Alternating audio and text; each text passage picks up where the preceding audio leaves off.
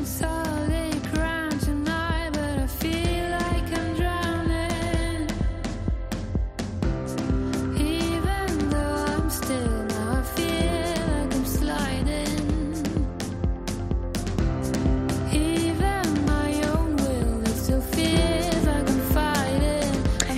Vivimos en una sociedad hipermedicada. Yo misma visito más, creo, la farmacia que el supermercado. Si algo nos duele, tiramos enseguida de analgésicos y, desde luego, todos acumulamos medicamentos y restos de envases de pastillas en casa. Eh, al cabo de los 50 años, ¿quién no pasa por pastillas de la tensión, del colesterol, del ácido úrico? Y eh, estamos hartos de recomendarnos unos a otros lo que tenemos que tomar ante determinada dolencia. Lo cierto es que em, es un poco irresponsable este comportamiento y más cuando hemos sabido, atención, que ciertos medicamentos no casan bien con determinados alimentos, como lo estás oyendo. Hay fármacos cuya ingesta con determinadas comidas está totalmente contraindicada. El Consejo General de Colegios Farmacéuticos de España ha elaborado una guía sobre este asunto y una de las autoras del manual es doña Carmen del Campo, farmacéutica, nutricionista y vocal del Colegio de Farmacéuticos de Ciudad Real. Doña Carmen, buenos días. Hola, buenos días. ¿Qué tal? Eh, mm, voy directamente al grano, porque es que son tantas las preguntas que tengo que hacer que la lista mm, tengo que empezarla. Mm, ¿Es siempre recomendable comer algo antes de echar un medicamento al estómago? Pues ese es el kit de la cuestión, precisamente, porque, bueno, desde la oficina de farmacia esa es una de las de los grandes caballos de batalla. Estamos muy habituados a llegar a la farmacia y preguntar o decirnos o que los pacientes nos digan eh, con las comidas, sin las comidas, ¿qué hacemos? O desayuno, comida y cena, siempre intentando buscar la comida para que no se nos olvide tomar la medicación. Es como una regla mnemotécnica de seguir el paciente para hacerlo más fácil. Pero claro, no siempre es así, porque muchas veces esa toma de alimentos conjuntamente, conjuntamente con ciertos fármacos, con ciertos medicamentos, puede hacer que estos disminuyan su eficacia. Entonces, no podemos individualizar, tenemos que individualizar, no podemos hacer una generalidad. Hay que saber cómo se tiene que tomar el medicamento en cuestión, con, sin y con qué tipo de alimento. O sea, habría medicamentos para los que conviene, por ejemplo, el ayuno. Efectivamente, y otros que es necesario tomar. O sea, tomar el tomar alimento. Hmm. Es, por ejemplo, el caso de los antiinflamatorios, serían con alimento, que eso sí que lo tenemos casi todos muy en cuenta. Cuando tomamos ibuprofeno, naproxeno, eh, corticoides, pues tomarlos siempre con alimento, porque puede hacer daño al gástrico, puede hacer daño al estómago y demás. Y ese es un, un consejo que tenemos, eso sí que está interiorizado en general, pero hay otros fármacos que se necesitan sin alimento. Por ejemplo. Por ejemplo, pues a ver, hay algunos eh, medicamentos utilizados para, la osteoporosis que se deben de tomar en ayunas o por ejemplo los medicamentos para el hipotiroidismo se deben de tomar en ayunas y en una hora determinada, normalmente por la mañana y siempre a la misma hora. Pero eso sí que es muy importante tomarlos en ayunas para que los alimentos no bloqueen el paso de ese, de ese medicamento y pueda llegar a su órgano diana. Y luego está esto que comentábamos al principio, las incompatibilidades. Vamos con los que ha mencionado usted, los antiinflamatorios, como por ejemplo el ibuprofeno. ¿Con qué alimentos son incompatibles? Bueno, tenemos en, principio el ibuprofeno. Lo, lo más, lo ideal es tomarlo con alimento las comidas, bueno, eh, lo que se debe de intentar es que no sean comidas excesivamente ácidas, que no provoquen esa irritación gástrica que de por sí ya provoca el antiinflam puede provocar el antiinflamatorio, pues que no acentúe, que no provoque un efecto sumatorio. Es decir, no alimentos muy ácidos, evitar los zumos, evitar obviamente el, el alcohol, las especias y productos con vinagre, los encurtidos, por ejemplo. Eso deberíamos evitarlo siempre que tomemos eh, los antiinflamatorios o, por ejemplo, el ácido acetilsalicílico, nuestra famosa aspirina. Ajá, aspirina e ibuprofeno. ¿Y hay incompatibilidades para el paracetamol? efectivamente, el paracetamol es uno de los medicamentos que tenemos muy en cuenta en este tratado de interacciones alimento-medicamento. ¿Por qué? Porque su uso está muy extendido y además esta recomendación con respecto a los alimentos no es que el alimento vaya a dejar o no que el, que el paracetamol funcione, sino que va a tener mm, va a ser una cuestión de velocidad. Si nosotros lo que queremos es un efecto rápido del paracetamol, lo ideal es tomarlo en ayunas si queremos que si el efecto no, no, es necesariamente tan rápido, sino que lo tomamos como un tratamiento crónico para el dolor, lo podemos tomar con alimentos simplemente que se va a enlentecer un poquito el, la llegada del fármaco donde tiene que llegar y el efecto va a ser un poquito más retardado. Fijaos qué, ¿Qué alimentos van a provocarlo? Sí, pero es una cuestión de velocidad. Entonces, los alimentos que, debemos evitar pues son tipo gelatinas, eh, zumos o frutas o alimentos muy ricos en pectina, en fibra, que es, por ejemplo, la pera y la manzana. Curiosísimo. Y vamos a los antibióticos. ¿Qué alimentos son incompatibles o menos recomendados con los antibióticos? Pues tenemos uno de los, de los casos también más famosos, más estudiados en el tema de interacciones alimento-medicamento, que son las tetraciclinas, que deben consumirse siempre evitando los lácteos y los derivados leche y derivados lácteos.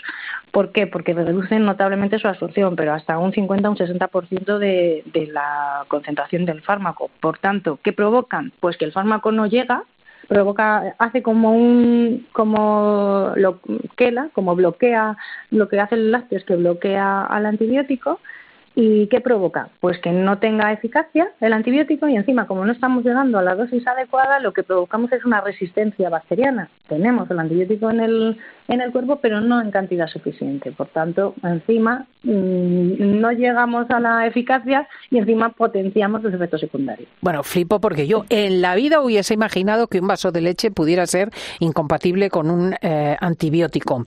Hay gente que toma anticoagulantes como el Sintrón. ¿Presentan ¿Presenta incompatibilidades? Sí, el Sintrón es también otro medicamento que a mí en concreto me gusta mucho porque ya mucho juego con el tema de la alimentación. Es muy habitual que nos lleguen los pacientes a la oficina de farmacia y nos digan, mm, empiecen con el tratamiento anticoagulante y nos digan, no podemos comer, no puedo comer nada verde. No, eso no es así sí que es verdad que los alimentos eh, ricos en vitamina K deben, eh, deben mm, moderarse cuando se esté tomando anticoagulantes. Estos alimentos ricos en vitamina K, de la que muchos de ellos son vegetales, pero no lo debemos evitar totalmente, porque entonces eh, tenemos eh, la parte positiva y la parte negativa. Sí, eh, no estamos aportando tanta vitamina K, porque precisamente los anticoagulantes es mm, lo que hacen es antagonizar este efecto. Pues no estamos evitando la vitamina K, pero entonces estamos desequilibrando la dieta, porque si dejamos de tomar verdura y fruta, pues también, eh, también es malo. ¿Qué tenemos que hacer? Pues aquí es que tenemos que ser equilibrados. Es decir, todos los días tomar más o menos nuestra misma ración de verduras y de hoja verde, de calabacín, de coles, sin excedernos, pero tomar siempre una poquita cantidad.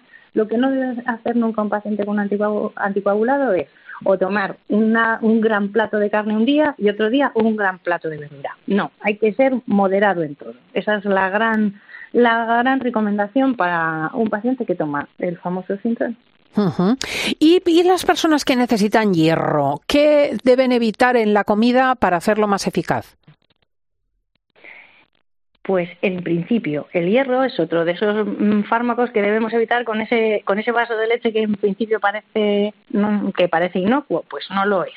Tenemos en cuando tomamos suplementos de hierro debemos evitar la toma conjunta con lácteos y se debe favorecer la toma de alimentos ricos en vitamina C. Cuando pensamos en alimentos ricos en vitamina C, lo primero que se nos viene a la cabeza es el zumo de naranja, pero no solo está en el zumo de naranja, está también en el tomate, en el kiwi, en el brócoli, en las espinacas, en el pimiento, en las fresas que son de temporada, etcétera, etcétera, en otros muchos alimentos, aparte del zumo de naranja. ¿Y qué pasa en los españoles? Que a nosotros el desayuno clásico de un mediterráneo es un café con leche ¿Cómo quitas tú esa costumbre del café con leche?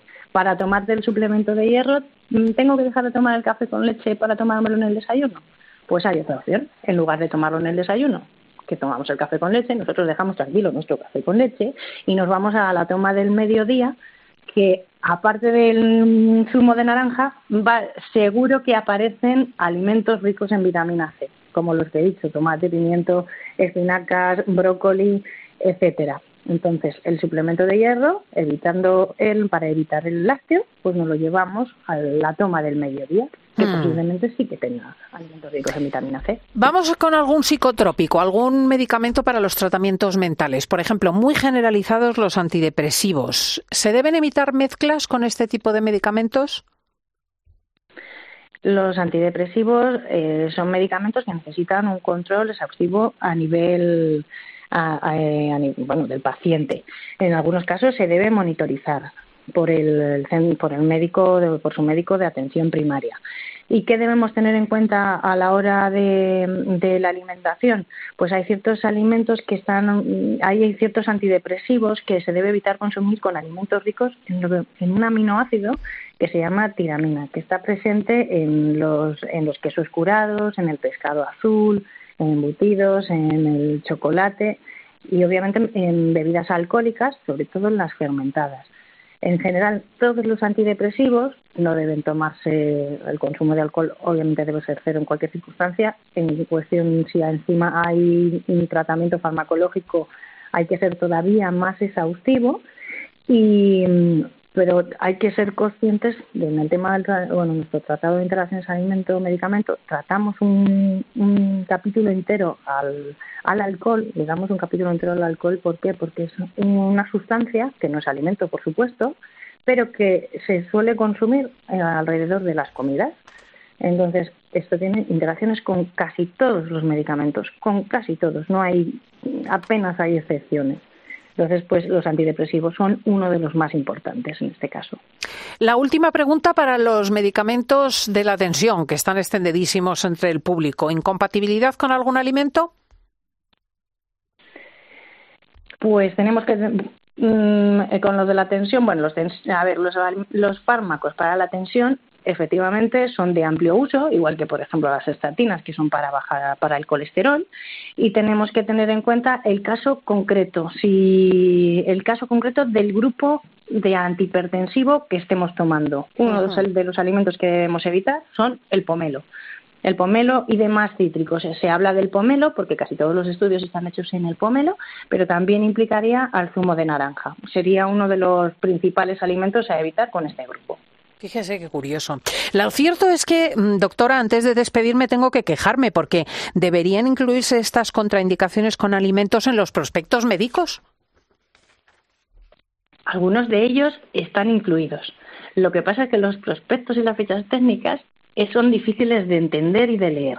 En muchos casos están incluidos y precisamente esta es la labor que ha comenzado desde el Consejo General para de revisión de todas las evidencias científicas que había sobre este campo para poder traspasarlo después de ya de tenerlos ya recogidos, poder traspasarlos a lo que son los sistemas operativos nuestros de farmacia y se puede extender a todas las profesiones sanitarias que tienen contacto directo con el medicamento y el alimento, como medicina, enfermería, etcétera, para que no salte una alarma siempre que haya una cuestión importante que, que recomendar o aconsejar al, paciente, pero efectivamente debe de actualizarse todo este conocimiento y, y promover el conocimiento del paciente sobre, sobre estas cuestiones.